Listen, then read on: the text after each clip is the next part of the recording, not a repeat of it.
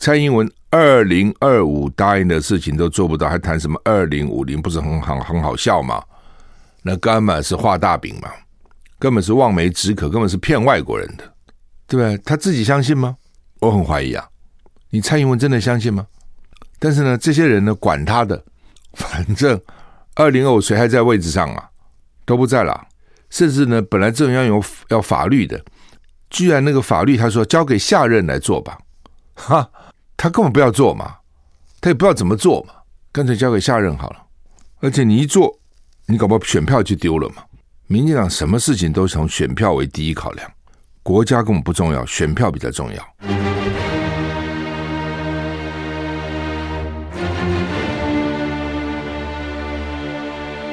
赵少康时间，吃喝玩乐骂，和我一起快意人生。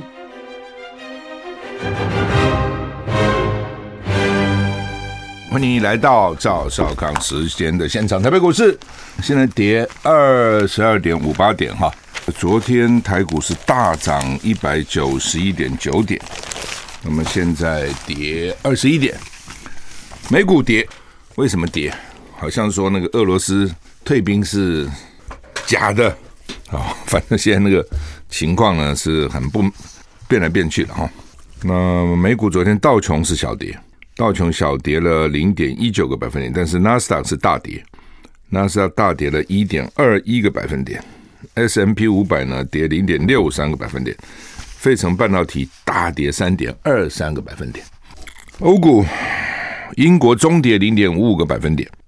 法国跌零点七四，德国大跌一点四五个百分点。今天三月的最后一天，三月三十一号，有微弱锋面通过北部海面及东北季风增强了。因为东北季风增强，所以北部及东北部天气稍微转凉。明天四月一号，受到东北季风影响，北部及东北部天气比较冷，比较凉了，还是用凉啊。沿海地区有长浪发生的几率要小心。温度今天还好。北北基桃竹苗都是十九到二十四度，降雨几率北北基高达五十到九十趴，桃竹苗只有二十趴。中彰投二十一到二十九度，云嘉南二十一到三十度，高屏二三到三十二度，还是很热，降雨几率只有百分之十，等于不下。宜兰二一到二十六度，降雨几率九十，一定下。花莲二二到二十七度，降雨距离五十；台东二十二到二十八度，降雨距离三十；外岛十六到二十五度，降雨距离十到六十。所以西岸来讲还好啊，都不是很冷了哈。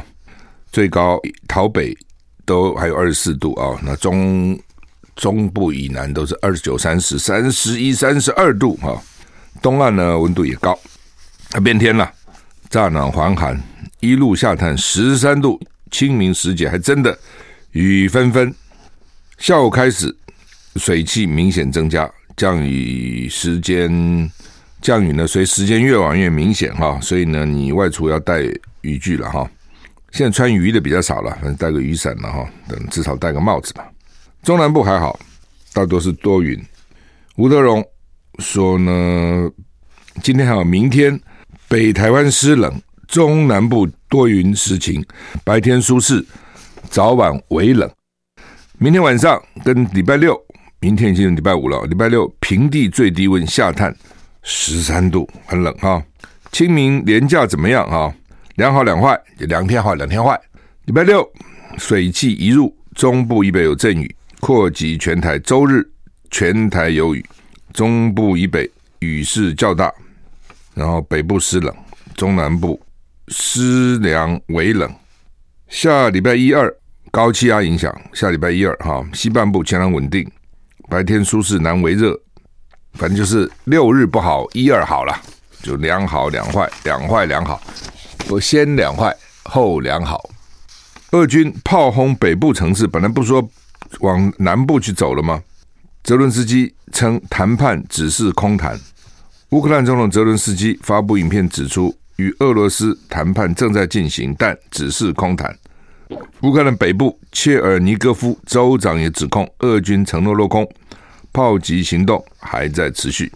俄乌和平谈判，俄罗斯方面表示没有突破，而乌克兰总统泽伦斯基在最新影片中谈话说：“我们有谈判过程，但都只是空谈。”毫无具体内容。泽伦斯基指控俄罗斯军队从基辅和切尔尼戈夫所谓的撤退根本不是撤退，而是乌克兰军方努力的成果，是乌克兰把俄罗斯军队推了回来，就是赶走的意思啦。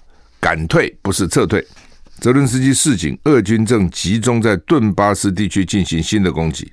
他说：“乌克兰人已经为此做好准备，我们不会放弃任何东西，我们将为每一寸土地而战。”他还呼吁大众不要批评乌克兰武装部队的表现。如果有人认为可以教我们的军队如何战斗，最好的办法就是自己去战场，从真正的战场去展现战斗能力。泽伦斯基也说：“美国的支持对乌克兰至关重要。如果我们真的在为自由和保护民主而战，我们有权在这个关键的艰难时刻寻求帮助。我们需要坦克、飞机跟大炮。自由的武装必须不亚于暴政。”就是他的意思说，他的他的俄罗斯是暴政嘛，所以呢，他的装备不能低于俄罗斯了。所以你们这个欧美国家，赶快给我，赶快给我，赶快给我哈！到底怎么回事哈？就是前天晚前天晚上传来说他们和谈有成效哈，其实我也蛮惊讶的，就这好像好像不是真的哈，too good to be true，太好而不能相信是真的，就是有些事情你觉得这么这么快哦，之前每次谈判谈半天都没有结果，怎么这次谈四个钟头就有结果了哈？你会觉得有一点还是有一点问号，不过总是好事嘛。哦，你看人家美国股市也就欢欣鼓舞了，就大涨，就看起来不是这样哈。他的问题在哪里啊？就是问题是美国在后面怂恿，美国根本不想和谈。美国透过乌克兰多好用啊！对，倒霉是乌克兰呐、对美国来讲，我只给你一些武器，给你一些钱，什么了不起的？十亿美金、五亿美金。他昨天拜登跟泽伦斯基通电话，拜登又答应再给你五亿。对美国这是什么钱？对不对？小钱嘛。我给你啊，然后呢，每次泽伦斯基演讲得个十亿美金，通过电话得个五亿美金，他才觉得也有交代，我至少有有钱进来嘛。但是战场还是你乌克兰呢、讲法也变来变去，两边都是这样，我相信了、啊。那乌克兰就说好可以了，我们可以这样，可以那样。过两天就说不行了，对不对？你看他刚刚讲的哦，就是这个他我们不会放弃任何东西。我们将为每一寸土地而战。之前说顿巴斯这个地区可以谈，克里米米亚十五年，用十五年来谈，至少还可以谈嘛。那现在说我们要为每一寸土地而战，一寸我们都不放弃。那打到什么时候啊？所以油价又涨了，哦，油价听完以后又涨起来了嘛。所以美股昨天又跌了。当然，我相信呢、打到最后啊，如果这样这样干下去，最后大家就钝化了。哦，以后呢，大家也不太报道这边的消息了。哦，反正就除非有重大的突破，否则你们就打吧。那你自己想在哪里打？还在乌克兰打吗？那对俄罗斯来讲，它就是消耗嘛。哦，那乌俄罗斯也有可能把它转变成一个不要陷在里面的战争，就是他也不搞那么多部队了。哦，反正呢，就是反正长期抗战嘛。但你长期抗战的时候，你就有长期抗战的打法嘛。哦，所以乌克兰看起来呢，因为战场在乌克兰，乌克兰呢，而且因为都声称他们是打赢嘛，至少没有打输嘛。那如果你是打赢的一方，你要让什么呢？你怎么让呢？你输了，你让大家没话讲嘛。你说你没输啊，你打得好的不得了啊，俄罗斯死一堆人呐、毁一堆战车，毁一堆战机啊，那你为什么要让？他就很难让啊，对不对？那打下去啊，对俄罗斯那边。对俄罗斯那边来讲呢，他已经出动了。那他如果没有一些成果，他怎么收兵呢？怎么鸣金收兵？那刚刚传出来消息是说，老美判断普丁是被下面的军人啊等等幕僚骗了，也不是没可能，就看你这个领导人有多精明了。下面人很可能骗你，旁边人很可能骗你，战况不好说好嘛。反正这种好不好看你怎么讲嘛。你也可以挑几个好的讲啊。对，他战场一定有好有坏嘛。我不少讲坏的，多讲好的就好了嘛。而且事实上，你俄罗斯去打人呐、啊，就算进展缓慢，你还是在乌克兰打，你本土也没被人家打，对不对？所以倒霉还是乌克兰呢、那只是俄罗斯你有多少资源能够撑多久而已啊。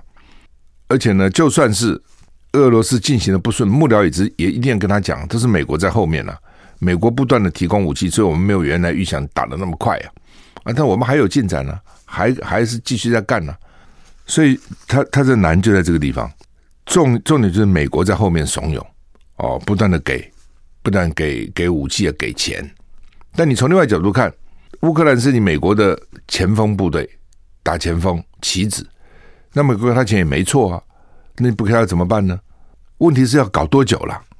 美国显然是从开始就是这样，真的不行，我们到到国外建立流亡政府，跟你打个游击战。从开始之前，虽然乌克兰没有加入北约，跟北约一起演习的哦，美国支援北约，呃，支援乌克兰很多的军事顾问呢。我认为他后来不是自己都讲了吗？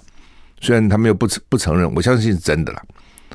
看起来和谈就是谈谈打打打打谈谈，可能还没那么快。如果按照他们两边，如果和谈话两边讲的话都要大家比较。好听一点嘛，看起来讲话又难听了。哦，泽连斯基说他哪有撤部队啊？那是我们把他打退的。俄罗斯就是它变来变去，我们都没有什么成果。哦，所以呢，到现在为止不算是突破。要谈到什么时候？我们休息一下再回来。I like 103, I like radio。我是赵小康，欢迎回到赵少康时间的现场哈。还有一个问题哦，我觉得其实蛮蛮严重的哈，就是乌克兰这边一直。骂俄罗斯说去轰炸他的这个平民区嘛，有没有？当时说轰炸他的医院啊，轰炸他的，反正这些嘛，说甚至说还说这是种族灭绝啊等等之类的嘛，记得吗？那当时就有，我记得那个张延廷前空军副司令就说，他是有可能是他在医院上面哦部署那个狙击手哦，医院屋顶布局狙击手去去狙击那个俄罗斯人，所以呢被轰炸。当时我是有点怀疑的，可是《华盛顿邮报》你不能怀疑他吧？哎，基本上美国媒体都很偏乌克兰的，他们乌克兰是他们一边嘛，所以呢，他们是支持乌克兰。那很多报道都相当的偏的。那《华盛顿邮报》说，哈，乌克兰在平民住的地方呢设防，恐怕会模糊俄军的战争罪责，因为呢，乌克兰让平民呢处于险境。也可能违反国际法。换句话说，这东西有点难了哈。就就是说，你现在说俄罗斯不该打平民嘛？你去轰炸平民干什么？你打军事基地就好了，不可以打平民。但是看起来呢，乌克兰的做法是把火箭炮啦、防空机枪、装甲车部署部署在公寓大楼之间，武装的志愿兵驻扎在办公室、住家或餐馆。换句话说。因为为什么我们看不到那个大规模的战争啊？照理讲，你想象的时候，坦克大决战，两边哇大军这样哈，他没有啊，到现在为止没有看到这个画面了。他怎么打的呢？所以乌克兰化整为零，那化整你躲哪里呢？你乌克兰没什么山呐、没有什么洞啊，你不像阿富汗，躲哪里？搞半天躲在民间，看起来是这样。就比如就像我们台北来讲好了，你照理讲官渡那边部队驻扎嘛，淡水啊那个地方。对不对？好，什么什么金山万里那边山上有这个，我看有放飞弹部队的，那都会被炸掉啊！所以他们就到到民间来的部队哈，不在那个基地里面了，跑到比如台北市大安区很多高楼大厦有没有？他就把战车放在大大大厦旁边，然后呢，高楼大厦的里面变他的办公室或军营，然后部队就散在这里面。你俄军你只看不到我，我。动不动我就出来给你放个刺针飞弹，哦，或放个这个这个什么飞弹，哦，这个打你，把你战车毁了，把你战机毁了。那这是俄罗斯要不要去炸他呢？说不能炸，因为他是平民。那你部队都躲在里面呢，那他不是军事基地吗？现在问题在这边。那俄罗斯一炸，乌克兰就说：“你看，炸平民区，我们有昨天死了几个平民。”那美国呢，就是这样子的话，哈，这个《华盛顿邮报》说他们去。他们结果去看，实际去看，发觉真的是这样子。说乌克兰把把这个军事这些设施部署在平民区里面。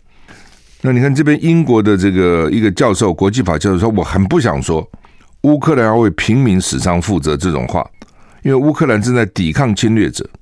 但是呢，乌克兰平民居住的地方成为战场，是把平民置于更危险的处境。哦，所以乌克兰可能已经。”违反了战争法，那但是乌克兰这边这样讲啊，他说俄罗斯是来侵略我们的，攻击我们的，那我们要保护我们自己啊。那难道你要我们基辅的两百万居民通通通通撤离吗？通通没有居民才可以吗？我们总不可能通通撤离吧？这没地方去啊，他总要住在这里嘛。那我们保护我们城市，我们当然到处全民皆兵，我们到处都是部署嘛。那你说怎么不行呢？所以这有这个争吵。但这样的话，就是说你将来要去指控俄罗斯，就是对你防守来讲是应该的，看起来了，你怎么办呢？但是对你去控告人家说。人家只打平民区，违反战争罪，将来可能做不到这一点。俄罗斯只要举例说，我我打的不是平民啊，我打的是军事设施啊，他已经把公寓大大楼变成一个军事设施了。我是打这个军事设施啊，那平民躲在那边，我怎么知道呢？我打的是军事设施啊，他就可能没有战争罪。哦，但是乌克兰现在顾不了这么多嘛，管你那么多？你看，十八岁到六岁已经不能出不能出境了，所以我就要固守嘛。那我要固守。我管他什么军事不军事，平民不平民，啊，住宅不住宅，我通通要固守嘛，就就变这样。那这样的话，你就不要说俄罗斯是犯战争罪打你的平民，因为你等于你自己把平民放在险境，放在危险的这个地步，其实这个意思。好，就就就像如果两岸发生战争，老跟我炸，他本来炸你军事区，你把军事军人都调到住宅区里面了，那那是怎么办呢？他打还是不打呢？那他打？那他他打他如果打你，不是说他犯战争罪？为什么打平民呢？那你为什么把军事设施放到平民区呢？他现在问题在这边，我觉得这个蛮严重的了。因为之前你记得，美国希望我们派出所都放飞弹嘛？美国有有有人呢、说，台湾呢要抵抗老共，最好我们我们那么多派出所、警察局嘛，里面都放都放飞弹，都放反反飞弹、反战车、反飞机的装置，这样。本来警察是平民啊，警察并不是军人。那你在每一个警察局都放这个东西，那他如果到时候打你警察局，飞弹砰来打警察局，他到底他算是打平民还是打军人？哦，那警察附近都是民宅嘛，会不会因此让民宅也受伤？如果飞弹不是那么准，哦，这就变成另外一个争议了。你要你要到底要怎么干？休息一下再回来。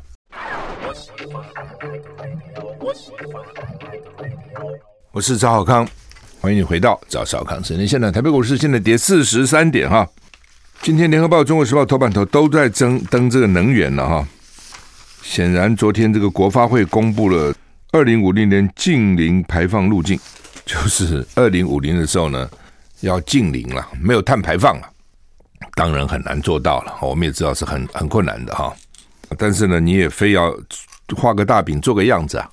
国际也都在规划，尤其欧洲，尤其是欧洲哈。基本上欧洲自认为比较进步嘛，比如 face，，欧洲就先做。美国到现在好几个州没有 face，，但欧洲都废死了。本来美国像以川普来讲，很排斥这种所谓二二零五零净零哈。不过拜登民主党可能他比较积极哈。不管怎样，人家都已经画出一个路径图嘛，就我要怎么达到二零五零净零，你得做。但台湾根本不想做嘛？为什么？对台湾来讲，经济很重要，你要干这个东西都要花钱的。比如他昨天公布的这个净零，光第一个阶段前八年就要花九千亿，这九千亿里面相当一部分叫台电自己出。台电现在都泥菩萨过江，自身难保，都已经就已经快挂了。你光个核四就会让他破产了，核四花四千五四五千亿，你又不他不准他卖电，钱都花了，那只好呢报打消嘛。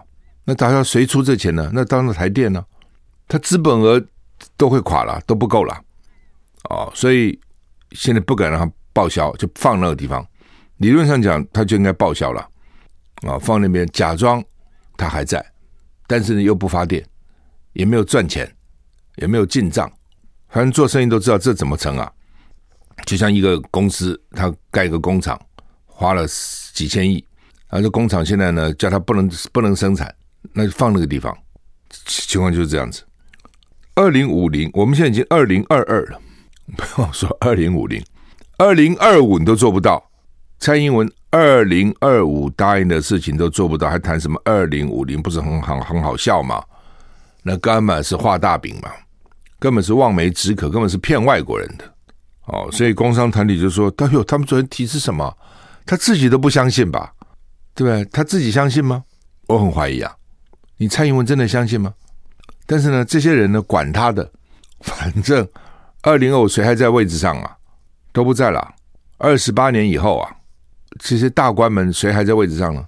所以我画个东西，甚至呢，本来这种要有要法律的，蔡英文任期还有一段时间嘛。你看现在才二零二二初，他要到二零二四才卸任嘛，二零二二只有两年呐、居然那个法律他说交给下任来做吧，哈，他 他根本不要做嘛，他也不知道怎么做嘛，干脆交给下任好了。而且你一做，你搞不好选票就丢了嘛。他很多都不做，为什么？就怕选票，怕没票。民进党什么事情都从选票为第一考量，国家根本不重要，选票比较重要，骗选民比较重要。所以呢，下一期再说，反正我先当选再说，这一任我先不做。他二零五零年再生能源要占七成，你认为可能吗？太阳能跟风电要占百分之七十，现在多少呢？现在百分之六，马英九的是百分之五。那大概现在加了百分之一，百分之六，二零二五它叫百分之二十的绿能，就是风电加上太阳能，到现在六，二零二五它都做不到，他做不到，就二零二六、二零二七再说吧，反正也就是随便讲了啦。二零二五百分之二十都做不到，二零五零就百分之七十，你不吓死人呐？哦，然后呢就画大饼，哦，他将来二零五零要怎么比呢？再生能源七十。氢气占百分之十，火力还有百分之二十八，大概水力一趴，氢能氢氢能现在八字还没一撇呢，一撇八字还没一点都没有呢，不要说撇。日本已经搞了十几年了，氢能一再发展，当然了，将来是有没有机会？当然是有，全世界都在努力用氢又干净又好，那就跟你核电厂核核现在是用核分裂。将来希望核融合真好，对不对？又安全，但是没做出来啊。那他昨天我看那个公民就说啊，将来新的科技会出来啊，那在哪里嘛？有可能出来，有可能不出来啊。那你拿这个来糊弄我们，说将来会有新的科技啊？那你干脆说也不必画图了，你说就说哈，到时候对不对？啊，到时候那个新的科技出来啊，我们再买来，就所有的电力问题都解决了。又没有污染，又不产生碳，又干净，又没废料，又便宜，太好了！我们就等好了。那在哪里呢？不知道。反正以人类的聪明智慧，到二零五零年，二十八年后，一定找得到方法的，一定可以的。太阳一照，电就来了。这 问题在哪里嘛？然后该怕得罪人，他都是不敢做。哦，譬如说电动车。英国已经规定了，英国二零三零之前，二零三零英国的车辆全部要电动车，不能有汽油车，不能有柴油车出厂。本来欧盟那边是大概二零三五了，英国提前五年，二零三零就要达到。而且英国有不少车厂啊，劳斯莱斯是英国车啊，Land Rover、Range Rover 修理车很棒的车也是英国厂啊，Mini Cooper、Mini 也是英国车啊。将来二零三零年的时候，不能有汽柴油，通通要电动车。我们接下来回来。I like 103, I like radio。我是赵小康，欢迎回到赵小康时间的现场。就是说，他这个为了应付国际了，也应付台湾一些环保团体的，就画个大饼。我刚讲说，英国二零三零年之前，通通要电动车。那我们呢？怎么办呢？我们就是二零四零，我们要通通电动车。二零四零，那你怎么样达到呢？他不禁止，他不敢禁止，他最怕是得罪这些摩托车。台湾光这个摩托车那些店就有一万五千家，多少票你算嘛？他就算这票，所以不敢得罪，他也不敢讲说摩托车一定要都是电动，他不敢禁止，他只他只说我只用奖励。其实你这个奖励禁止要双管齐下了才可以，对？你不改，我要怎么样这个禁止你、处罚你？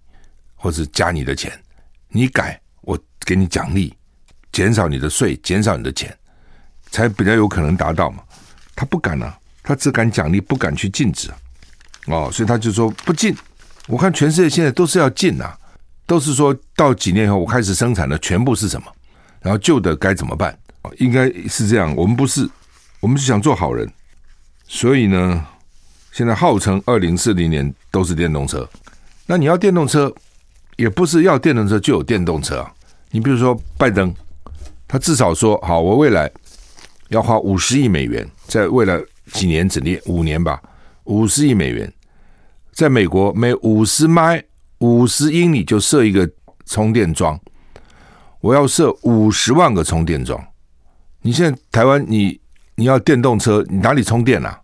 哪里充电？很多大厦地下室还不给你改，不是说你都就还要管委会什么，有些很麻烦的，电费怎么算呢、怎么装那个电表什么不给你改？哦，像这种都可能牵涉到法法令哦，法律将来规定新的，比如大楼、新的建筑一定要什么样的这个电动充电的这个设施，公共场所停车场要百分之多少的这个电动车的设施，然后呢，大厦管理委员会不得禁止哦，等等，它都要有法律的嘛，它现在通通没有，对不对？你那个公共停车场是有了，这一般就两个、三个，很少嘛。那你怎么可能到时候全部都是呢？你现在你现在讲的不是说有个百分之三、百分之五是电动车，你是讲的是全部都是电动汽车跟电动摩托车。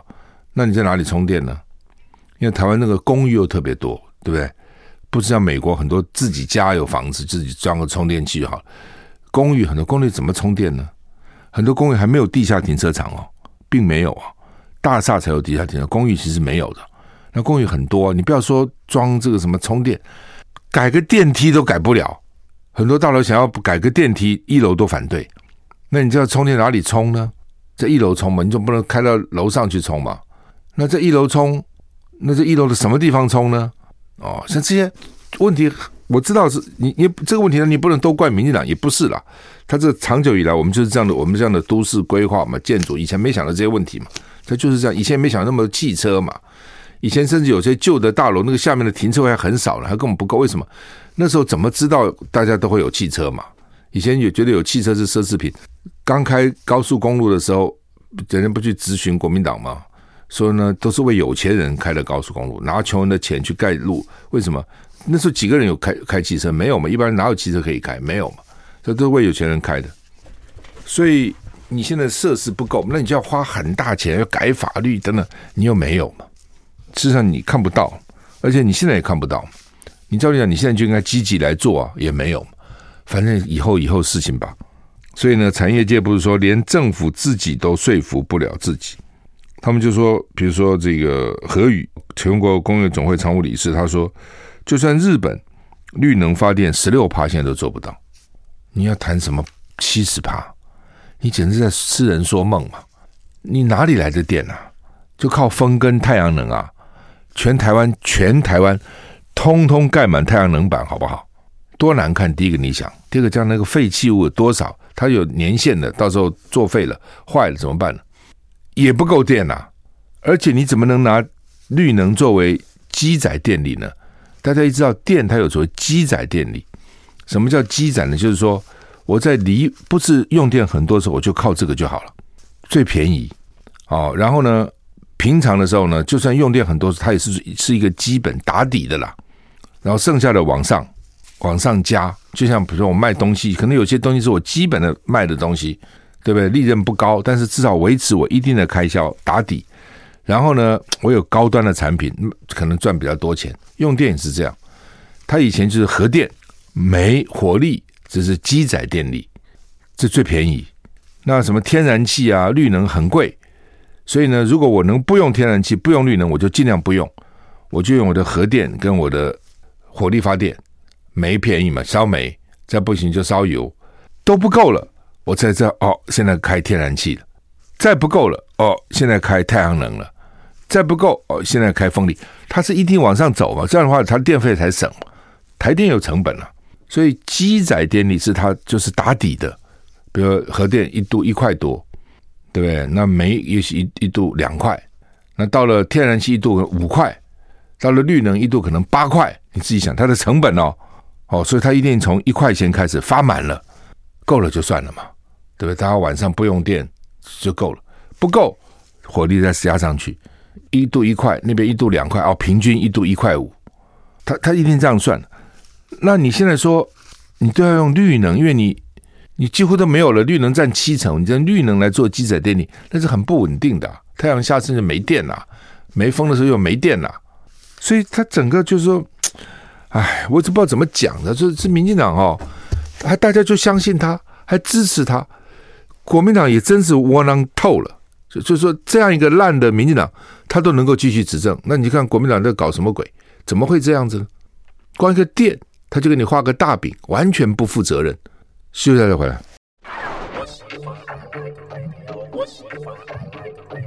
基隆要搞类普筛，什么叫类普筛？就是普筛了。陈时中哈、哦，越来越越来越像这个像个搞政治的人。讲话呢，那么医生这里人讲话应该很直白嘛。哦，现在呢，陈时中呢讲话呢，就咕溜咕溜的哈，滑里滑头的哈。因为他们以前反对普筛，记得吗？那时候彰化彰化卫生局就给彰化人做一些什么抗体什么，就被骂，还被处分嘛。有没有？大家都建议他说应该要普筛，了解一下到底多少人得病啊，抗体啊，反正通通拒绝。然后发觉现在基隆情况好像 不太好，也不知道。到底已经在社区感染了多少人？已经感染了多久了？不知道。所以呢，他突然说他要搞类普筛。那你普筛就是普筛吗？他不愿意讲为什么？因为他以前反对啊。那以前反对有什么关系呢？以前情况不同，以前不是 Omicron，这其实你都可以解释得通了。以前没有 Omicron，我们现在是 Omicron 传染比较厉害，而且现在已经有十九条不明传播链，怕在社区里去蔓延。所以我们就筛一次，那加上基隆人也不多哦，三十六三十几万人，就是比较容易做到。那基隆跟外面呢，其实也就是这个管道也并不多，所以容易做，其实都可以理由。他不，他非要讲我搞的叫做类普筛，我跟普筛，呃，我就是普筛，但是我就不要讲我普筛，我叫类普筛，这个不错。一种就是什么，反正就是任何时候你就你后悔了。哦，以前做的事情呢，呃，就以前你你不做的，你现在后悔你要做了，你就说我累什么就好了，对不对？他们当然从医学类流感从这边学来的类普筛，那就被批双标嘛。哦，就是说以前人家做就不行，现在呢你做就可以，但是基本上就是说该做的事情你就去做嘛，就算被人骂一骂笑一笑，那就笑一笑吧，对不对？那谁叫你以前都否定呢？那他们现在很怕啊，说这个清明连假是不是老虎？老虎来了，老虎来了。专家是预估，像黄黄立民，他的教授黄立民就预估呢，接下来国内的疫情都不会太好，确诊个案将陆续增加。什么时候趋缓？我们再要慢慢观察。那过去两年，很多专家都建议普筛，指挥中心都以各种理由驳斥，这次主动宣布类普筛。所以他们说，指挥中心现在比较愿意接受不同意见。比如以前说你机场检验，机场就筛，他就不肯，打死就不肯筛。后来呃现在也也接受了。所以你就看外面的建议并没有错啊，也不是要故意要找你麻烦。但是开始他们都都不愿意。这个累，我觉得这个还不错。以后干嘛呢？你说你以前不是都同意吗？哎呀，我现在做的是累，累什么什么。你以前不是都都不吃这个的吗？哦，比如随便举例了啊，你以前不是不吃榴莲吗？你现在怎么吃呢？我现在吃的叫类榴莲，类很好笑啦，但就是这样，很阿 Q 了。台湾打第三季只有四成九了，低了，好像这也是没有办法。你知道打有没有用？不知道，保护力好像慢慢就没了。呃，专家是说很多人保护力，所以我们的群体保护力只到四五成了，因为疫苗它有期限，三十五个月就没效了。但是陈世荣是说，就算没效，但是还可以防重症。这也是奇怪啊！就到底台湾现在，比如举例来讲，你应该讲说，我们现在得病的，现在病例慢慢多了嘛，对不对？本土也慢慢多了嘛。哦，那这些人里面得病的里面，多少是打了三剂疫苗的？哦，甚至再细分打了什么牌的疫苗？然后呢，现在比较这这里面有些要住院的，比较重症的，这些重症的情况怎么样？是打过疫苗没有打疫苗？打了疫苗打了几剂疫苗？打了什么疫苗？其实都应该分析给大家看。这就是我们的实际的经验嘛。你说外国的数据不可靠，因为外国人跟我们不一样。那你台湾人的数据总是可靠的嘛？哦，那他知道啊，大家看一下到底怎么回事，你也会比较有说服力，你知道？只要你说好，这几个人得的大部分都没打三剂，那没打人就知道了，赶快打吧。或者说重病的都是没打三剂的，好，虽然得了，但是呢得的都不重。重的都是没打三剂的，这也是一个例子，也可以鼓励大家去打。现在都没有这个资料，都不讲，我相信他们是有资料，怎么会没有资料呢？第一个，他可能无心，没想到要公布、要统计这个；第二个，就是那结果好像也不足以说服。但就算这样，也是要公布一下，大家知道啊。那目前以我们讲讲法，就是说打了三剂比较没有重症，比较有保护力。但是呢，现在三剂呢只有四十九趴，还不到五成。那这当然有几一种，就是那种青少年十二到十八岁那个学生有没有？那么好像他们就不鼓励他们打三剂嘛。啊，那就占了一些人。那还有一些年纪比较大的，他不打哦，因为发觉一二剂打了有有不好作用的，你政府又不赔。当然了，不是说因为你赔我才打了，但你连赔都不赔，而且都怪每次都怪有这个病有这个病有这个病，那有这个病有这个病的就不敢打了。你想嘛，我不打，搞不好没事。尤其前一阵疫情不严重，我打了以后，死了人都怪我，都是我有这个病哦，等等等等。所以他很多，他为了逃避责任哈，他讲了很多话，其实都会变成后来反指标，都会变成大家不打的一个一个理由和借口了。上海现在蛮严重的哦，上海的本土感染已经到了两万六千四百三十三例，一天呢，昨天就增加了六千例，现在真快啊！开始只有几例，我记得开始像上有五例，没多久以前呐、啊，大概就是半个月一个月以前的五例，然后开始慢慢多了，什么十几二十例、几十例、百例，砰一下就变成，昨天看的还是四千多例，昨天还四千四百多，今天就变成六千，所以你知道这种它这个传染就是一传十，十传百，它这个到处传，台湾其实就怕这样，现在还好了，但是。要想想，有一天突然说一天有一万例的时候，那这怎么办？医院到底够不够？大家心里能不能接受？我们时间到了，谢谢你的收听，再见。